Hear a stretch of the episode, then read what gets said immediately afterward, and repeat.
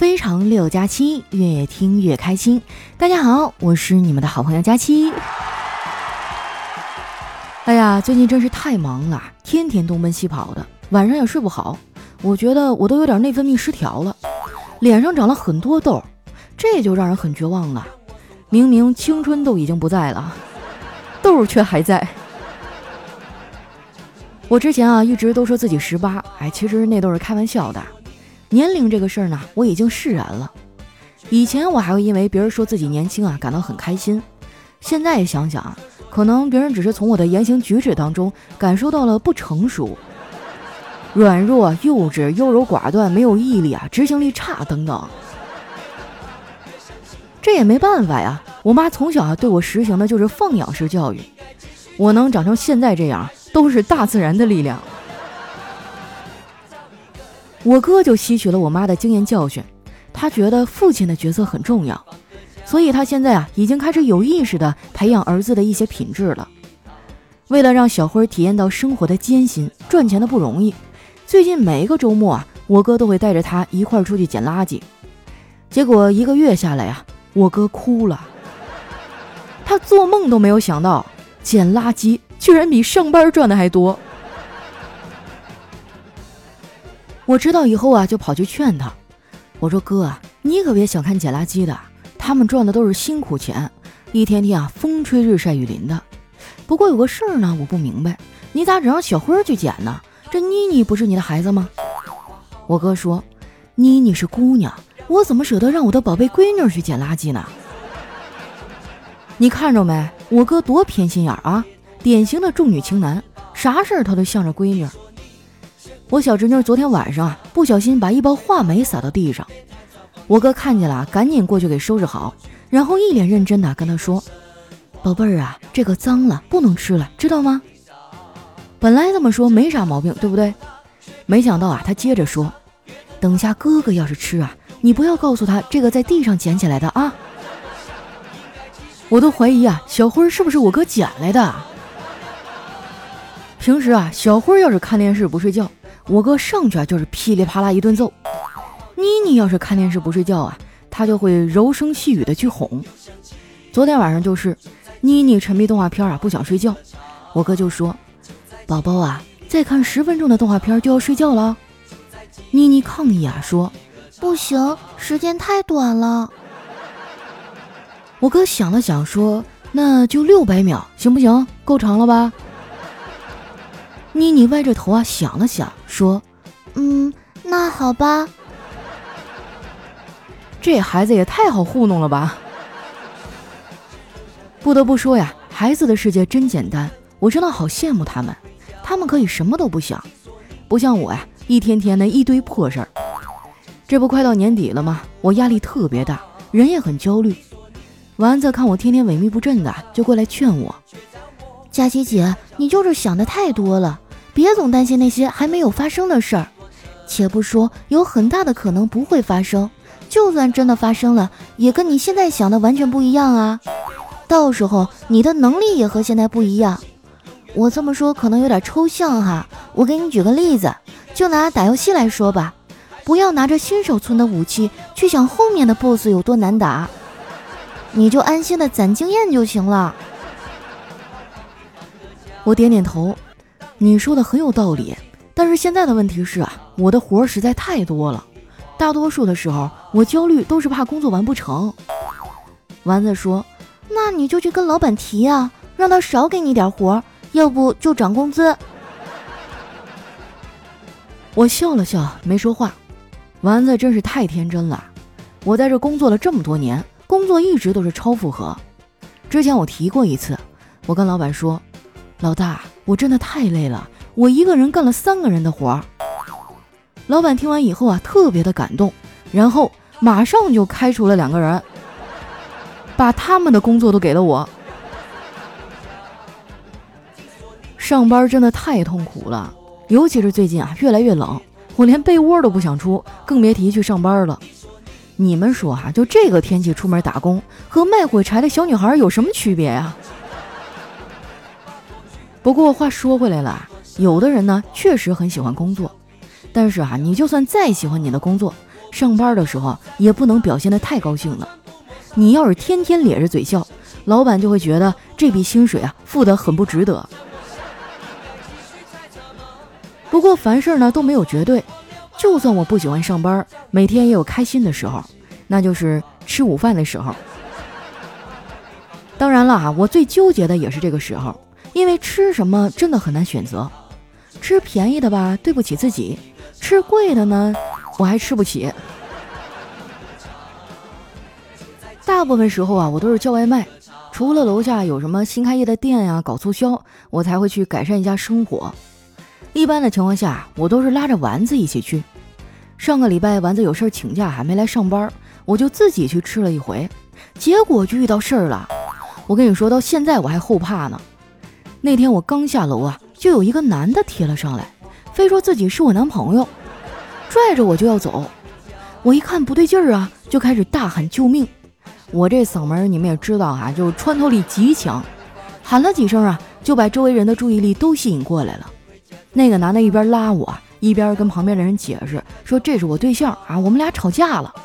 说着呀，就拉我进他的车里，当时给我吓坏了。我就赶紧冲着围观的群众大声的喊：“我操！你们看我这样像是有男朋友的人吗？”周围的人打量了我一眼，纷纷点头，然后我就得救了。果然呐，万事万物都是有两面性的，这长得一般也有长得一般的好处。但是这话我说算是自嘲，别人说呢就不太礼貌了啊。很多直男啊就不明白这个理儿。他们总是把女人的话当真。我跟你们说啊，女人很多话里呢都是有玄机的，尤其不要相信女生发自拍的时候说的话，什么“哎呀，今天的妆没有化好，眉毛没有画好，哎呀，今天的搭配有点像非主流，哎呀，今天看起来胖胖的。”我跟你说啊，能发出来的都是觉得自己非常好看的，不好看的他们根本就不会发。不知道你们发现没有啊？大多数女孩子出门的时候呢，都是光鲜亮丽的，不管她们家里啊是不是已经乱成猪窝了。每次说到这个啊，我就想起我的语文老师。我高中的语文老师讲课的时候啊，曾经说过，那种房间乱七八糟，但是出门呢能打扮得整齐体面的人，就叫做出淤泥而不染。这些对于当代的女性来说啊，都不是事儿。我也没见谁因为自己屋子乱而烦恼的，屋子乱是小事儿。对于当代的女性来说呀，困扰她们的主要有五大烦恼，分别是今天要不要洗头，明天要穿什么衣服，包裹什么时候到，我要减肥了，还有我不能再熬夜了。当然了，这些烦恼呢也有一些个体化差异。就拿我嫂子来说吧，她目前最大的烦恼就一个。我哥是不是不爱她了？为了验证这个问题啊，她每天都会变着花样的折腾我哥。今天早上出门上班前啊，我还听见我嫂子跟我哥抱怨，她说：“老公啊，你不觉得我们的生活少了点仪式感吗？”我哥说：“那咋整啊，宝贝儿？要不以后我每天都给你上炷香吧？”你们说说啊，结婚有啥好？反正我劝那些已婚人士啊。不要对另一半产生太多的期望，因为希望越大，失望就越大。越长大，你就越会发现，能打开你内心的人越来越少，但呈现给你添堵的人却是越来越多了。有时候上个网啊，我都会被气个半死。但是我也想开了，同样是十一月，东北正在下着大雪，南方却还吹着空调，这说明什么呀？说明我们的国家幅员辽阔。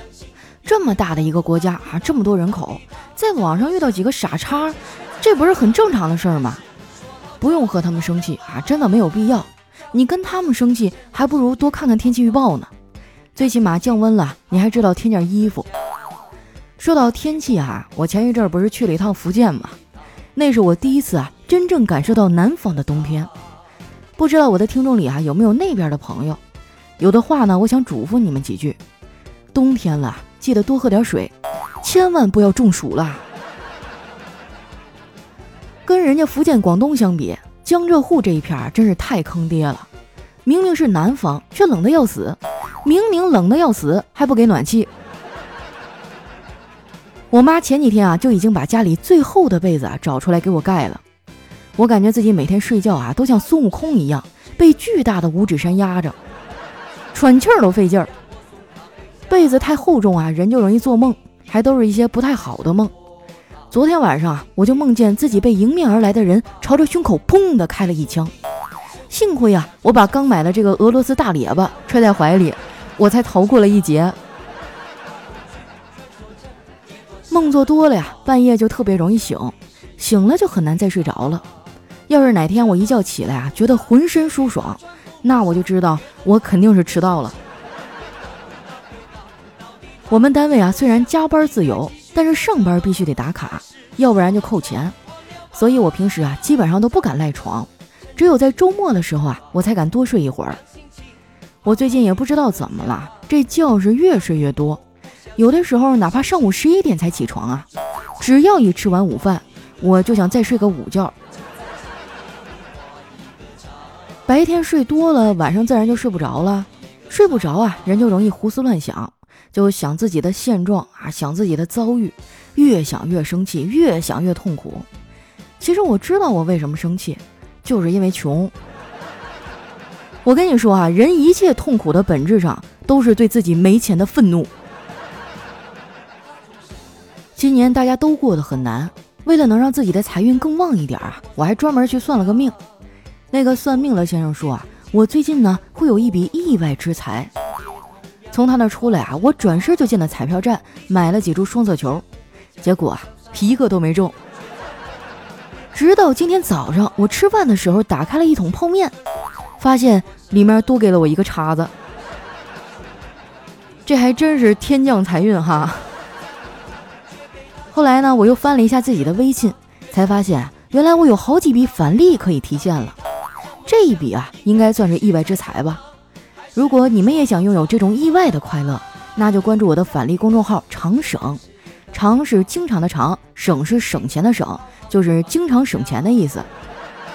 或者直接在搜索栏啊搜索“丸子幺四九”，丸子的字母全拼加上数字幺四九，输入完之后呢，点击下面的搜一搜就能找到了。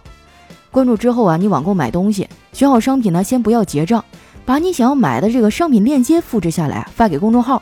然后再按照流程下单，商家还是那个商家，东西呢还是那样东西。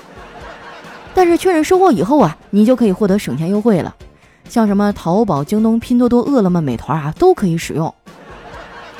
没加的朋友赶紧去加一下，马上就要过年了，早加早省钱呀。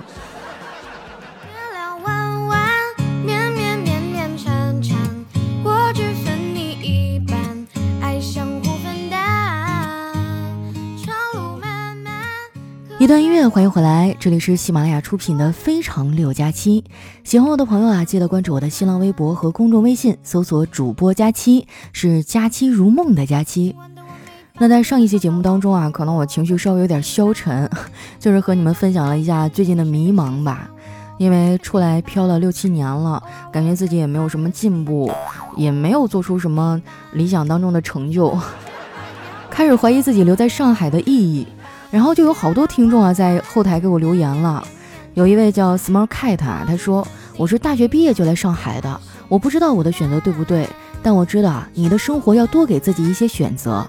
你可以一辈子不走出来，也可以选择年轻的时候出来闯闯。我不想等到老了，有一天回忆起年轻的时候，最后悔的就是没有出来闯闯。混不下去了就回去呗，去哪里不重要，重要的是哪里让你待得舒服。”回到老家，守在父母的身边也是一种选择。那时可能也会有想要脱离这种生活的向往吧。没有后悔药，那就走下去。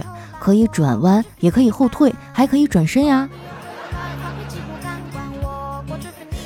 也是啊，就让我想起一段话：不管你做了哪种选择，反正未来你都会后悔。下面呢叫如果天晴，他说佳期啊，我是一个北漂十年的人。三年前回到老家，找了一份月薪五千的工作。北漂十年存的钱，在老家买了一套一百多平的三居室。我三十五岁才结婚，男方比我小三岁，是当地的公务员，他很爱我。现在我们有了自己的宝宝，我很幸福。我回到老家的时候啊，跟你的心情差不多，就是各种的害怕。但不到一个月我就适应了。我有的时候呢会想念北漂的生活，但只是想念，我不会再去想过那种日子了。哇，那你真的是一个脚踏实地哈，就正儿八经过日子的姑娘。北漂十年能攒这么多钱啊，买一套一百多平的房子，那些年一定过得很辛苦吧？哎，我我现在就觉得特别庆幸啊，就是早些年我刚开始做主播挣了点钱的时候，我妈怕我膨胀啊，就给我摁住了，然后逼着我去付了首付买了一个小户型。我到现在觉得我妈真是太明智了，因为当时我买的时候是期房，好像是四千多一平，现在都已经涨到一万多了。而且我听说周围新开的楼盘有的都已经卖到两万多一平了。我去，我当初要是没买的话，我现在肯定是买不起了。下一位呢叫爱音乐的橘子，他说以前我想的回老家的生活是慢节奏，每天睡到自然醒，找个女朋友结婚生子，就此一生。回来以后才发现，每天工作差不多十四个小时，只为了早点还清债务。我的天啊，怎么欠了那么多钱啊？是买房了吗？我觉得当代的年轻人哈，如果不买房还好，只要你这房贷一背上，未来二十年哈，你都甭想自由了。下面呢叫木木与你同在，他说弱弱的问一下佳期啊。你在节目里开导听友啊，时常说到的屁大点的事儿，你说说这屁大究竟有多大呢？啊，基本上就是噗的一声，然后就过去了。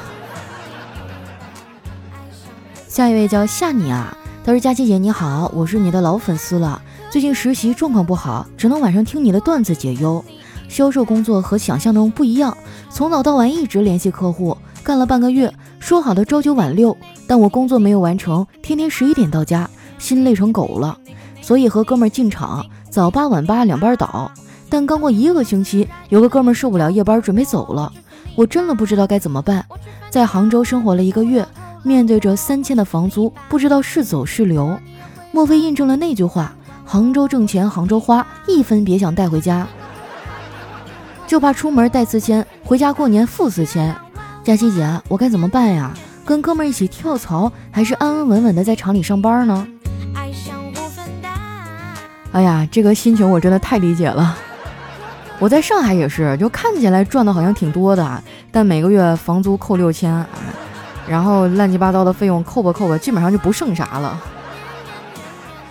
呃，关于跳槽这个事儿哈，我建议你先暂缓，因为今年这个行情确实不太好啊，尤其是最近疫情又有抬头的趋势，你这个时候换工作好像是不太明智，或者说你先骑驴找马呢。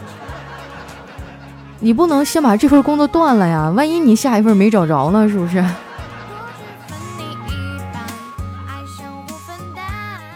下面呢叫落魄山副舵主，他说回去吧，佳琪。李雪琴说宇宙的尽头是铁岭，你跟他一样是做喜剧的，没有哪里啊比东北更适合做喜剧了。如果你自己都不开心的话，那你拿什么来治愈你的听众呢？哎呀，我现在觉得回去都没有朋友了。我的同学姐妹哈，他们都结婚生子了，每天都忙活着工作哈，忙活着孩子，就跟他们聊天都不知道聊什么，那种很孤独的感觉，我不知道你们懂不懂啊？就是你感觉自己和那个氛围格格不入，就好像自己是个怪人。来看一下我们的下一位哈，叫生活如逆水行舟。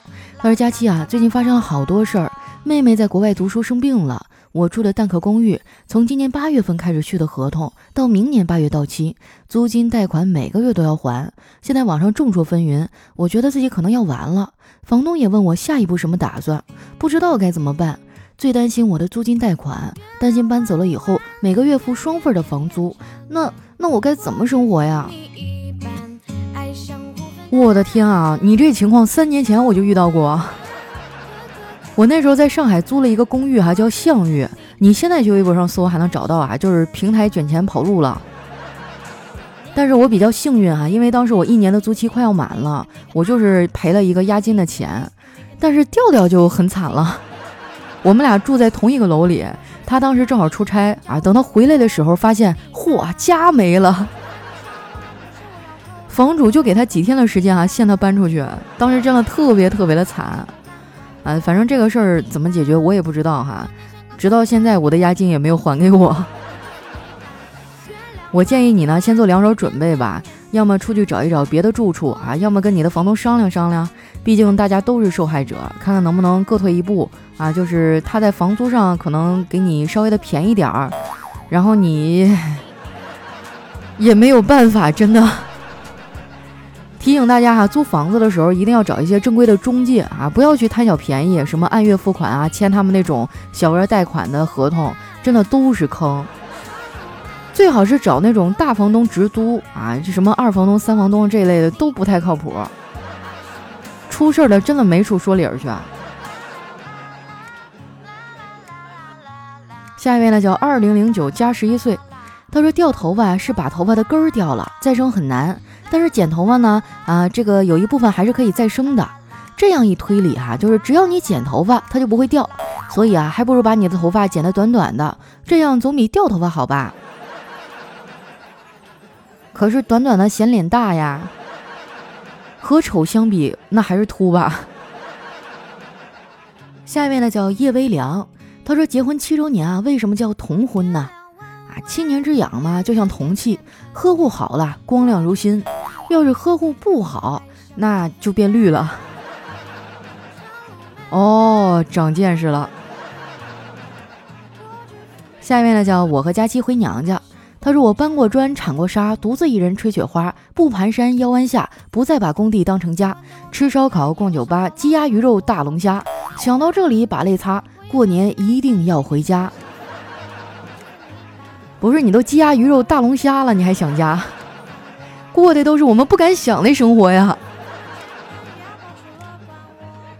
下一位呢，叫瞅你漂亮。他说：“一个哥们儿啊，整日忧心。我请他喝酒还，问他怎么了。”他说他爱上了一个不该爱的人，那个女孩有男友了，我就劝他说爱就大声说出来，有男朋友了又不是有老公结婚了，你去抢过来呀，是不是个爷们儿？然后啊，我的女朋友就变成他的老婆了，那你这兄弟太不地道了啊！下一位呢叫君之子，他说佳期啊，今天我去看医生了。医生看了我许久之后，语重心长的跟我说：“肠胃不太好，以后啊适合吃软饭。”那你等等我哈，我再多挣点钱再说。下一位呢叫大灯笼灯笼大，他说男朋友太过木讷了，和他谈恋爱三年，连嘴儿都没有亲过。我很想和他进一步的亲密，然后呢就订了两张恐怖的电影票。电影一放到恐怖的镜头啊，我就吓得钻进他的怀里，他抱紧了我，我都能听到他激动的心跳声。正等着他下一步的动作呢，就听他颤颤巍巍的对我说：“亲爱的，我我好怕，咱们快走吧。”我的天啊，这兄弟，你让他来听我的节目，哎，不到半个月我就给你调教的如狼似虎，你信不信？下一位呢叫佳期的现任男朋友，他说：“佳期啊，我跟你讲，今天我们老板发工资，老板啪的一声啊，往我桌子上摔了一万。我说，老板这不合适吧？然后老板就说，合适，怎么不合适啊？一千给你，剩下的九千啊，给我买辆车，快点儿。老板，你这就是为难人了，九千块钱能买啥车呀？电动滑板车。”下一位呢叫大王举高高，他说有一天啊，蜘蛛老公回到家里，发现老婆把蜘蛛网都染成了红色，然后就问他，老婆大人，这蜘蛛网怎么变成红色的了？难道你大姨妈来了？他老婆白了他一眼，说道，你懂个屁，老娘要做网红。哇，现在真的是全民网红时代啊！来看一下我们的最后一位啊，叫我是哲学家。他说：“从前啊，有一只小猪种了一颗草莓和一个芒果，这草莓长得好慢好慢。小猪啊，就对草莓说：‘莓，你不行啊，莓，你不行，知道了吗，笨蛋？’突然觉得有点甜，是怎么回事？好了，今天留言就先分享到这儿哈。喜欢我的朋友呢，记得关注我的新浪微博和公众微信，搜索主播佳期，是佳期如梦的佳期。”那如果你也喜欢网购啊，可以关注一下我的返利公众号“常省”，常是经常的常，省是省钱的省。你负责买买买，省钱的事儿就交给我吧。那今天咱们的节目就先到这儿了，我们下期再见。